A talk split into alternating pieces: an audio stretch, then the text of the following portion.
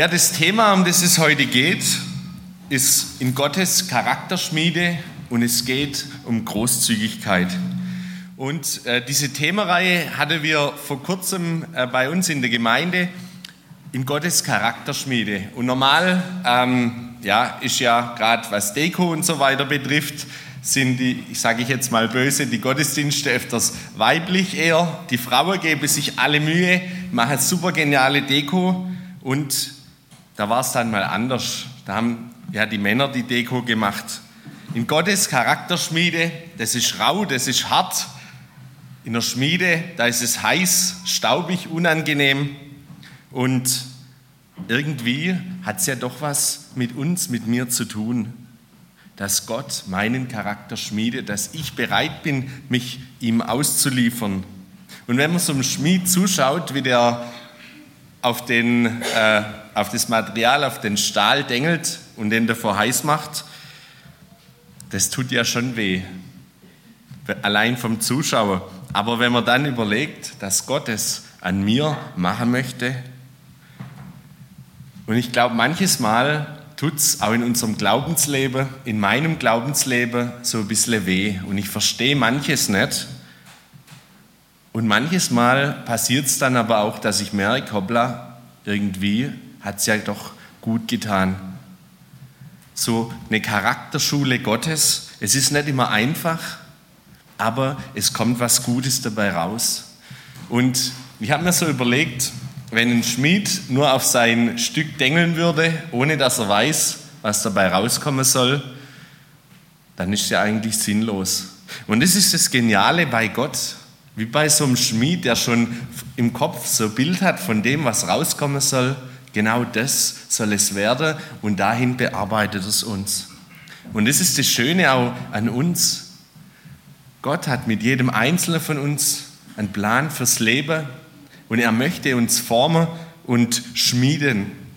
Und Gott weiß genau, was dabei rauskommen soll. Er schlägt nicht einfach nur drauf, sondern ja, er weiß, wohin er uns bringen möchte, wohin er unseren Charakter formen möchte. Und deswegen lohnt sich's. So viel vorab zu der Predigtreihe und ganz speziell heute zu diesem Thema Großzügigkeit. Ähm, ich glaube, dieses Thema ist eigentlich so ein bisschen, ja, wie sagt man, theoretisch, ist ein bisschen abstrakt oder unpersönlich. Ja, man soll es halt sein, großzügig. Aber eigentlich kann ich mich ja zurücklehnen, weil so ein bisschen großzügig bin ich ja schon. Aber um dieses Thema besser zu verstehen, dass es so ein bisschen persönlich wird, möchte ich zu Beginn nicht die Großzügigkeit anschauen, sondern das Gegenteil, nämlich den Geiz. Und ich habe nach einer Definition gesucht zu Geiz und da steht, der Ausdruck Geiz bezeichnet eine zwanghafte oder übertriebene Sparsamkeit, damit verbunden auch den Unwillen, Güter zu teilen. Also das Anspiel hat es wunderbar verdeutlicht. Und ich muss ganz ehrlich gestehen, wenn ich über das Thema Großzügigkeit und dann auch über den Geiz nachdenke, dann muss ich gestehen, eigentlich bin ich doch viel mehr bei diesem Thema Geiz zu Hause. Ein bisschen konnte ich mich ja schon mit den Teens identifizieren. Und ein ehemaliger Chef von mir, wo ich früher gearbeitet habe, der hat so ein Schild im Büro hängen und da steht drauf, Gott gebe, alle, Gott gebe allen, die mich kennen, zehnmal mehr, als sie mir gönnen. Gott gebe allen, die mich kennen, zehnmal mehr, als sie mir gönnen. Und da habe ich gedacht, ist das Großzügigkeit? Wahrscheinlich eher falsch verstandene Großzügigkeit. Und wenn ich dann noch an das Thema Geiz und Großzügigkeit denke, dann kommt mir aus meiner Kinderzeit die Mickey Maus Heftle in den Sinn. Die Mickey Maus Heftle, wo der Dagobert Duck in seinem Geldspeicher schwimmt zwischen den Münzen und den Scheinen ein Riesengebäude und auf keinen Fall auch nur mit einem Menschen eine Münze teilen würde. Er schwimmt im wahrsten Sinne des Wortes im Geld, aber er gibt es nicht aus, weder für sich noch für andere. Er hält sich fern, wenn gefeiert und geschenkt und gespendet wird. Er liebt nur dieses sichere Gefühl des Habens. Das ist es, wonach der Geizige strebt. Und ich möchte behaupten, dass wir, dass ich ein Stück geizig bin, liegt doch in der Natur des Menschen.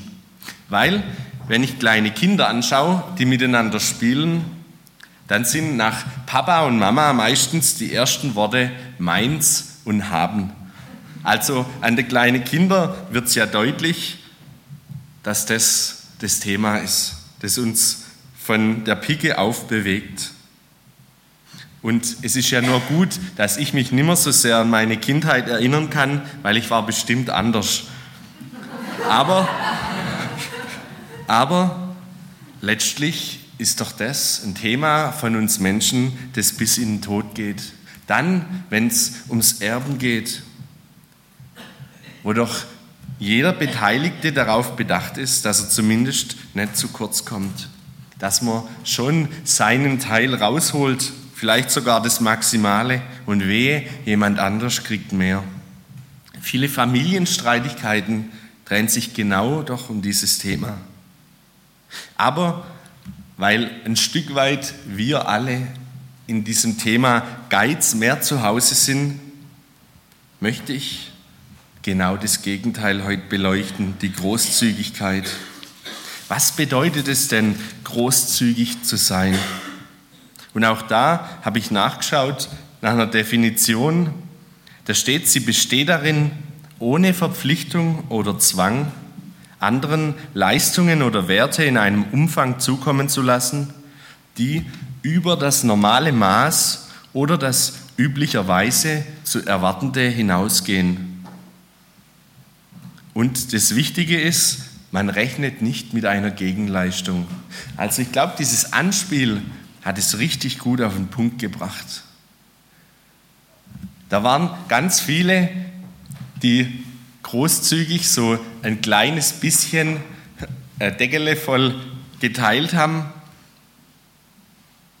Und dann war da jemand, der über das normale Maß oder das zu erwartende hinaus alles gegeben hat. Da geschieht etwas, aber es ist nicht das, was wir erwarten, sondern es ist viel mehr. Mehr als das normale Maß und das ohne Erwartung einer Gegenleistung.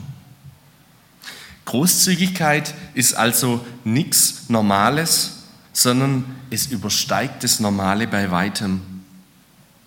Und vielleicht gerade weil es nicht normal ist, berührt uns dieses Thema. Dort, wo ich Großzügigkeit in meinem Leben erlebe, dort berührt es mich. Dort lässt es mich dankbar werden. Und dort, wo ich Großzügigkeit selber erlebe, da bewirkt es was in meinem Leben. Bei uns war es so, als ich noch zu Hause gewohnt habe, da wurde das Mittagessen immer strikt eingeteilt. Der Salat meistens nicht, aber das Fleisch jedes Mal, egal ob Schnitzel oder Braten gab, es ging immer darum, dass jedes Kind gleich viel kriegt. Und jedes Mal, wenn wir dann zu meiner Oma gegangen sind, dann war das was ganz Besonderes, weil jeder von uns Kindern hat sich nehmen dürfen, so viel er wollte. Da war einfach immer genug da. Und das Größte war dann, wenn kurz nach dem Essen, nach dem Hauptgang, mein Opa dann nochmal rumgelaufen ist mit der Platte mit Fleisch und gesagt hat, ha, nimm doch noch eins. Da habe ich als kleines Kind schon Großzügigkeit erfahren. Und es hat dazu geführt, dass ich immer wieder gern bei Oma und Opa war. Vielleicht kann sich so manch einer damit identifizieren. Aber ich habe noch eine Frage. Weiß jemand, was die Steigerung von großzügig sein ist?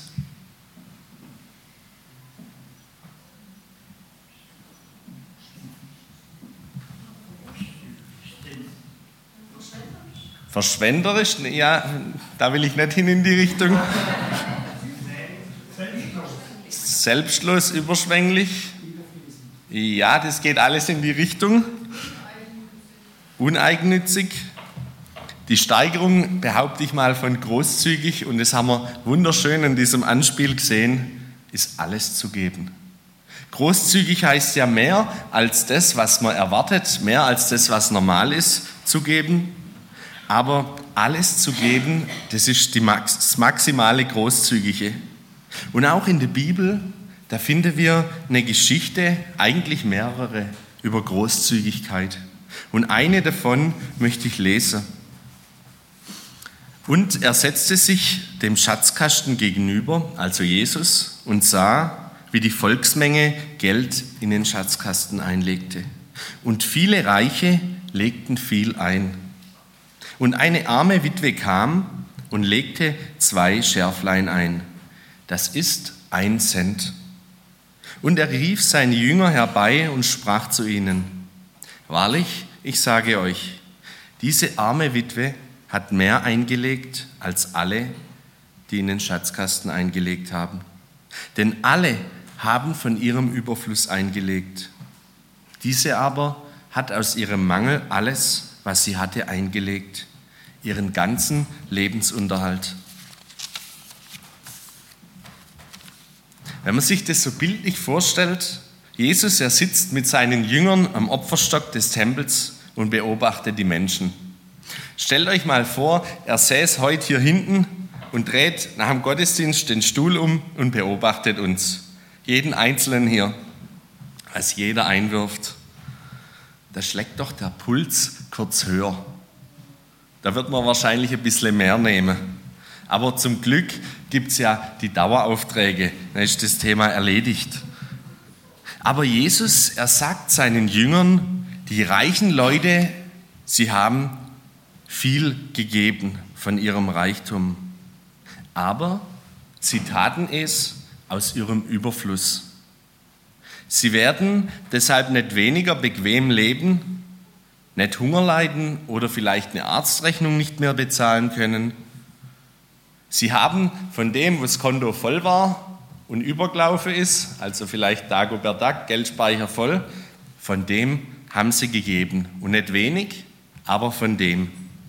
Aber diese Frau, diese Witwe, die damals keine Rente bekommen hat, die keine Krankenversicherung hatte, die eigentlich ohne Schutz war, sie hat mehr gegeben. Denn sie hat alles gegeben, was sie besaß. Nicht nur das, was übergelaufen ist auf dem Konto, sondern alles. Und wenn wir ganz ehrlich sind, dieser Cent, diese zwei Schärflein, so viel bringen sie ja nicht. Wenn man überlegt, da liegen lauter solche Cents im Opferstock hinter drin, ich weiß nicht, wer bei euch die Opfer äh, zählen muss, ich glaube, wenn es nur aus solchen Geldstücke besteht, da ist man wahrscheinlich nicht so erfreut. Das ist nur Geschäft zum Zählen, aber wirklich bewegen tut man nichts damit.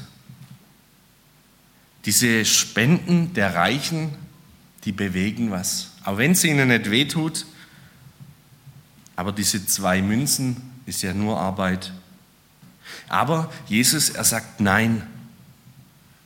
Nein, denn genau das, was diese Witwe tut, ist großzügiges, freies, unbesorgtes, wahrhaft spendables Leben. Diese Witwe, sie hat mehr gegeben, obwohl es nur ein Cent ist, als alle anderen. Ihre Geschichte soll nicht vergessen werden. Bis heute unterhalten wir uns drüber. Jesus, er ehrt diese einfache Frau. Eigentlich ist sie ein Denkmal für die Großherzigkeit der Armen, für den Mut der kleinen Leute. Und bei dieser Geschichte, da fallen mir zwei Dinge auf. Erstens, die entscheidenden Worte, die in diesem Bibeltext sind, das sind zwei ganz kleine Worte. Nämlich zum einen das Wort viel in Vers 41 diese Reichen, sie haben viel von ihrem Überfluss eingelegt. Obwohl die Menschen opfern, ist es für sie kein Opfer. Viel ist nur ein Teil von dem, was übrig ist. Sie vertrauen Gott viel von dem an, was sie sowieso nicht brauchen, was für sie eigentlich schon zu viel ist. Ist das großzügig? Viel von dem anzuvertrauen, was ich eigentlich sowieso nicht brauche? Was heißt Großzügigkeit nochmal? Anderen etwas zukommen zu lassen, das über das normale Maß, über die Erwartung hinausgeht. Ihr Überfluss hat diese Menschen gehemmt, ein bisschen viel von dem zu geben, was übrig ist. Und dann auf der anderen Seite dieses Wort alles. Diese Witwe, sie hat alles aus ihrem Mangel gegeben. Diese Witwe, sie gibt nicht viel, sondern sie gibt alles.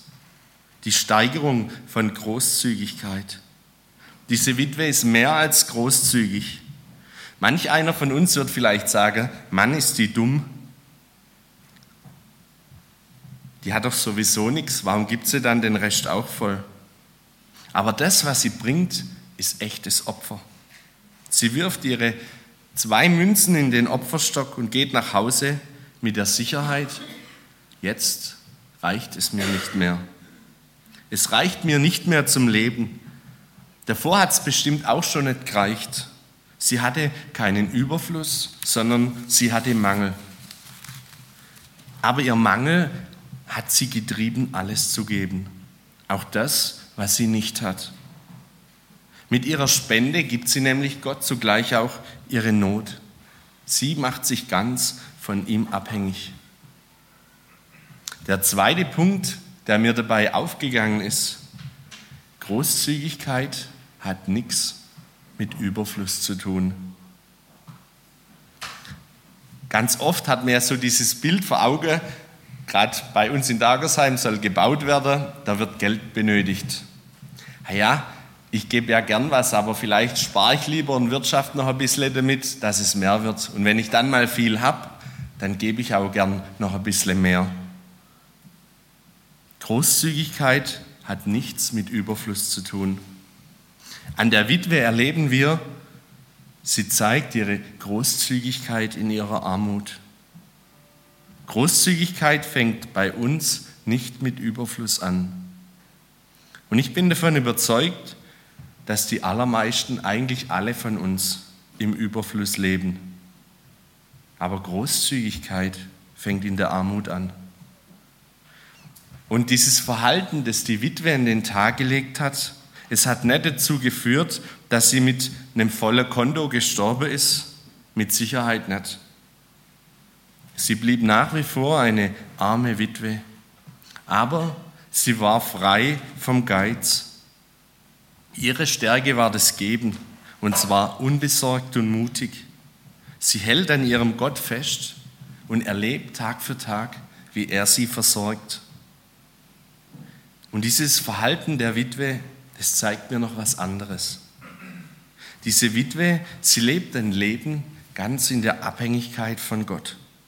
Ein Leben, das geprägt ist von menschlicher Not, aber zugleich von geistlichem Reichtum, weil sie immer und immer wieder vor Gott kommen muss, um ihre Nöte zu bringen.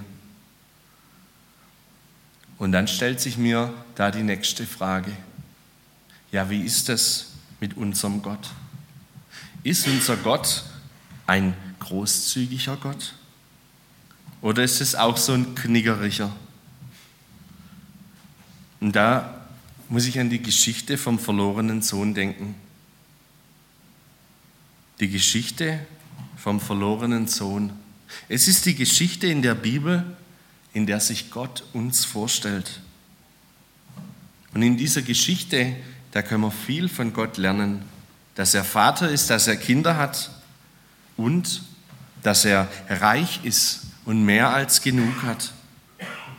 Dass er barmherzig ist und sogar seinen Bediensteten immer genügend gibt. Und dass er großzügig verteilt, selbst dann, wenn seine Kinder unmöglich sind.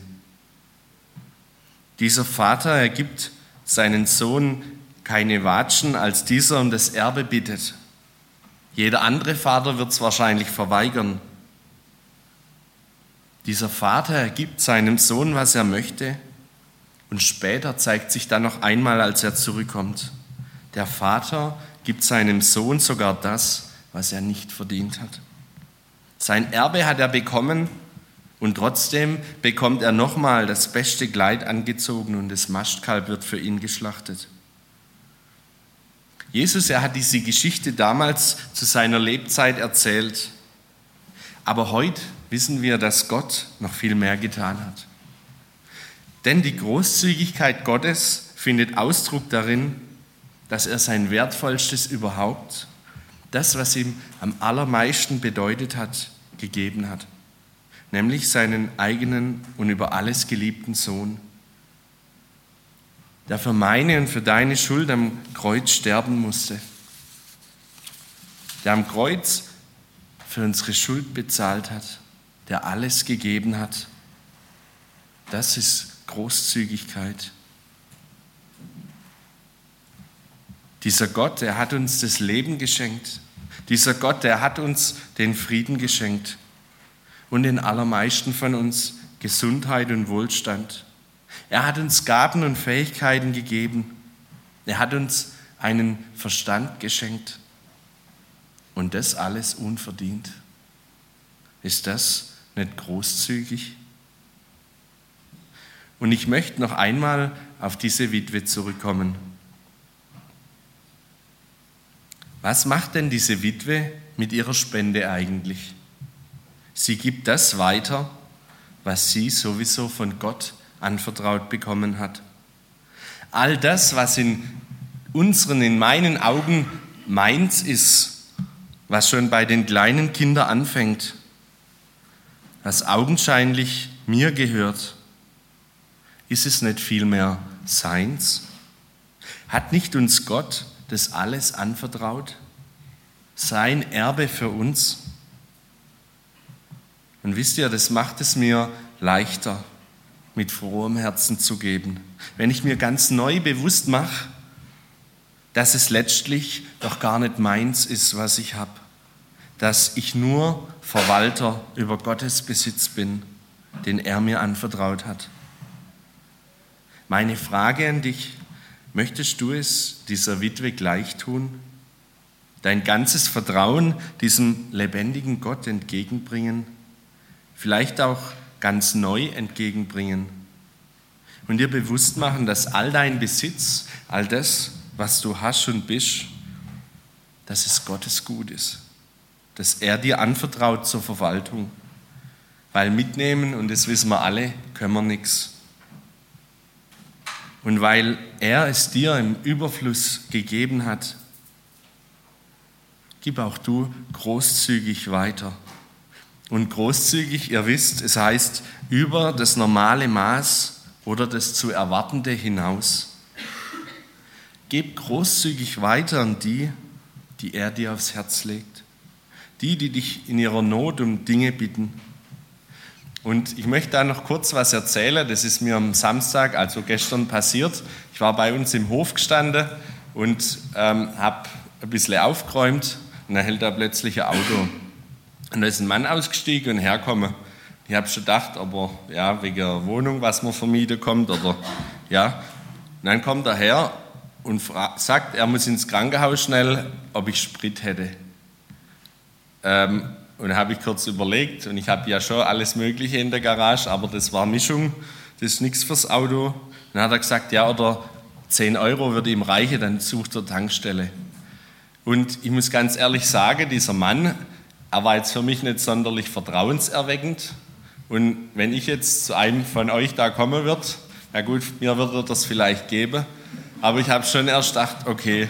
Und er hat gesagt, er bringt es mir wieder, ist gar kein Thema. Und zuerst muss ich schon sagen, ist es mir auch durch den Kopf gegangen. Ja, eigentlich würde ich dem doch lieber nichts geben. Und ich habe in der Garage geschaut und habe einen Kanister gefunden, da war noch ein Bodendeckel Sprit drin. Aber ich habe gedacht, nee, das geht nicht, das kann ich nicht machen. Und ich habe ihm dann 10 Euro gegeben und ich muss ehrlich sagen, ich glaube nicht, dass ich die jemals wiederkriege, aber um das geht es auch nicht. Aber im Nachhinein ist mir genau das eingefallen. Ja, ist, wie ist es mit meiner Großzügigkeit? Eigentlich hätte ich ihm doch 20 Euro geben sollen und sage, Palz. Großzügigkeit an die, die Gott mir aufs Herz legt oder die, die mich in ihrer Not um etwas bitten. Und ich möchte schließen mit dem Zitat, das der Missionar Jim Elliot gesagt hat. Der ist kein Narr, der verliert, was er nicht behalten kann, um zu gewinnen, was er nicht verlieren kann.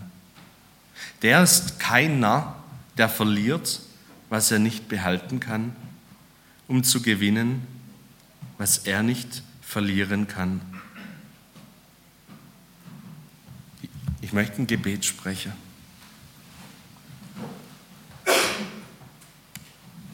Herr Jesus, ich möchte dir Dank sagen für die Großzügigkeit, die du uns in unserem Leben zuteil werden lässt. Ich möchte dir Dank sagen, dass du für uns alles gegeben hast und dass du jedem Einzelnen von uns ganz viele Dinge anvertraut hast. Und Herr Jesus, du siehst mich, du siehst uns, wo wir doch oftmals sehr an unseren Dingen hängen, die uns wichtig und lieb sind und wo es schwerfällt, dass wir teilen oder dass wir über das, was zu erwarten ist, hinausgeben. Herr Jesus, ich möchte hier um Vergebung bitten, wo das so tief in mir drin sitzt, dass ich gar nicht kann.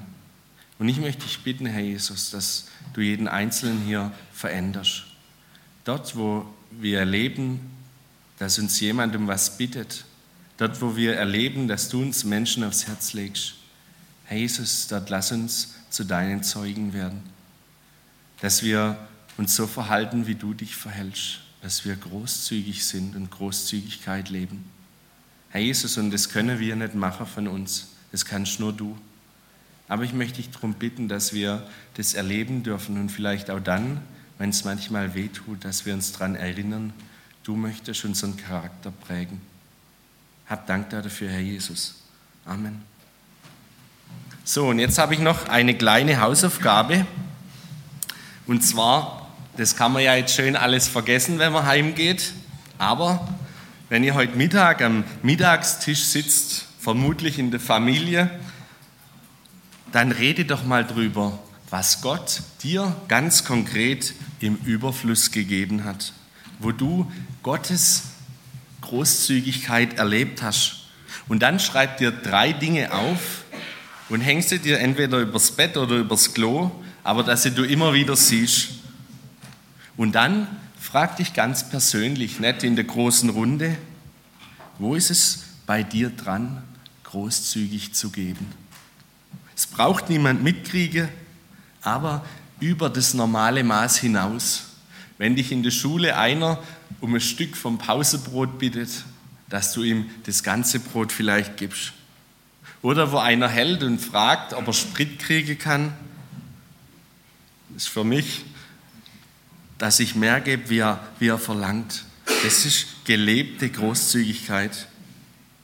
Und wenn du das tust, das verspreche ich dir, dann sind es diese ersten Schläge, die Gott macht, um dich zu schmieden. Vielleicht tut es mal weh am Anfang, aber ich glaube, es verändert unser Verhalten, unseren Charakter und damit unser Leben. Amen.